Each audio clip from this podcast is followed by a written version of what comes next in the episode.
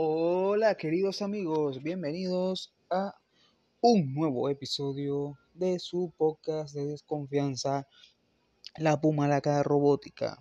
Y hoy vamos a continuar con el tema del terror, hablando sobre el terror obviamente, debido a Halloween, que se acerca cada vez más. Hoy vamos a tocar un tema bastante interesante, el cual va a ser Vamos a tratar de dar una pequeña explicación de por qué la gente dice que el terror está muerto. Que el terror está muerto como género, que ya no hay tantas buenas películas de terror y entre otras cosas. Vamos a ver qué podemos decir sobre eso. Personalmente, para mí el terror no está muerto. Para mí el terror está más vivo que nunca, de hecho. Pero hay un problema con esta generación hay un problema con esta generación con respecto al terror. Esta es una generación bastante insensibilizada por el Internet, eh, no sé, por las experiencias que han tenido con respecto a, al mismo terror. A diferencia de las generaciones de los años 30, 40, 50, 60, 70, 80 y 90, y principios de los 2000, que digamos que para ellos eh, la experiencia de películas de terror es algo nuevo, mientras que en esta generación todo es un refrito y un refrito tras refrito tras refrito tras refrito para ellos, pues. Como que, mira, ve, un fantasma en una colina en los años 30, coño, eso está demasiado interesante.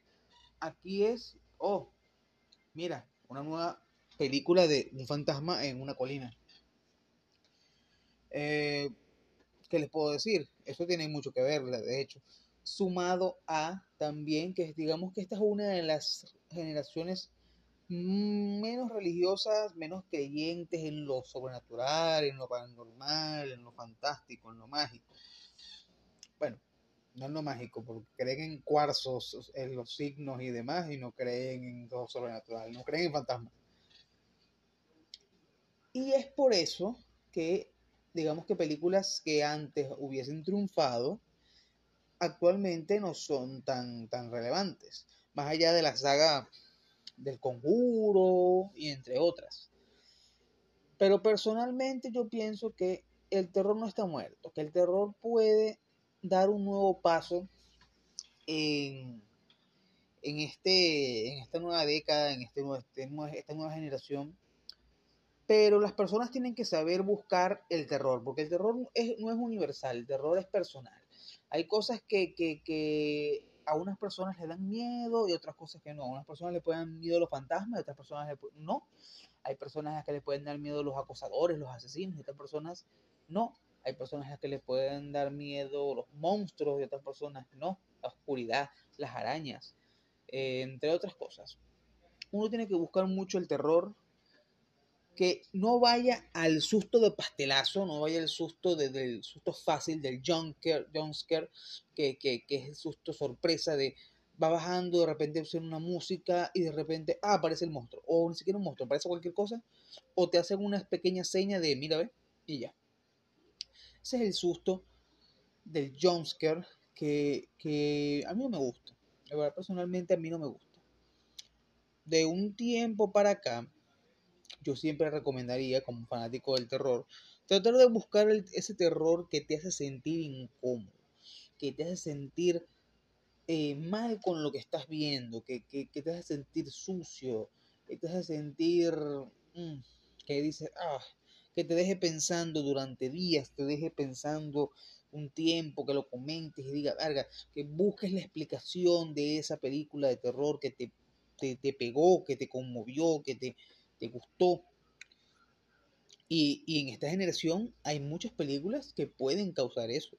De verdad, de verdad. Hay, como hay películas que de verdad que son una mierda.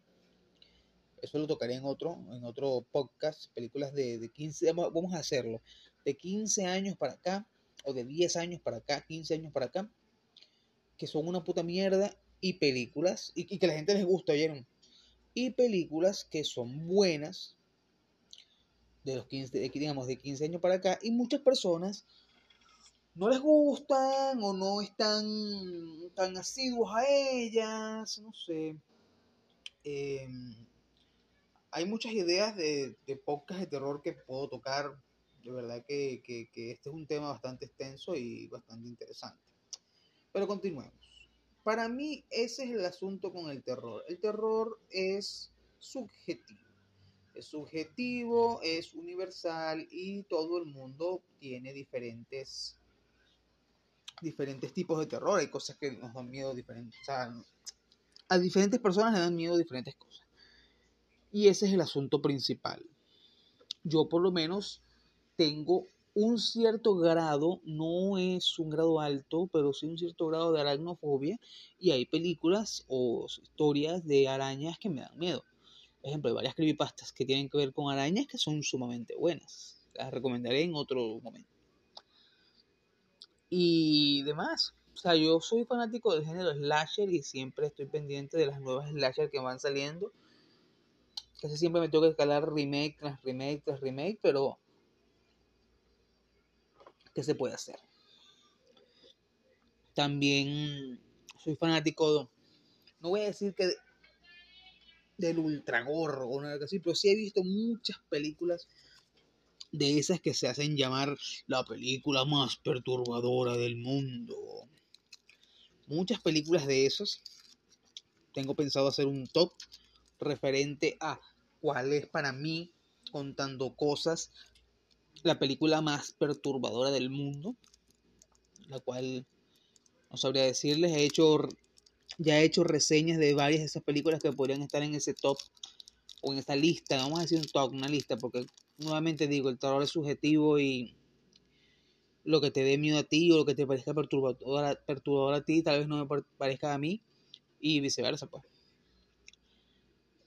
Pero nuevamente digo, el terror como género no está muerto.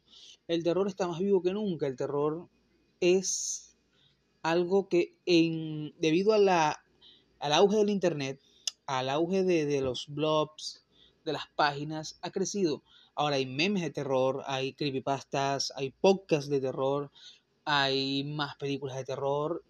Y gracias a eso, digamos que el terror, cuando antes prácticamente siempre llegaba en libros y películas, llega de unas diferentes formas, solo que hay que saber buscarlo y saber que, con qué tipo de terror tú te sientes más identificado. Bueno, este ha sido el episodio de hoy, un episodio corto. Espero que les guste y que lo hayan disfrutado. Nos vemos en otra ocasión.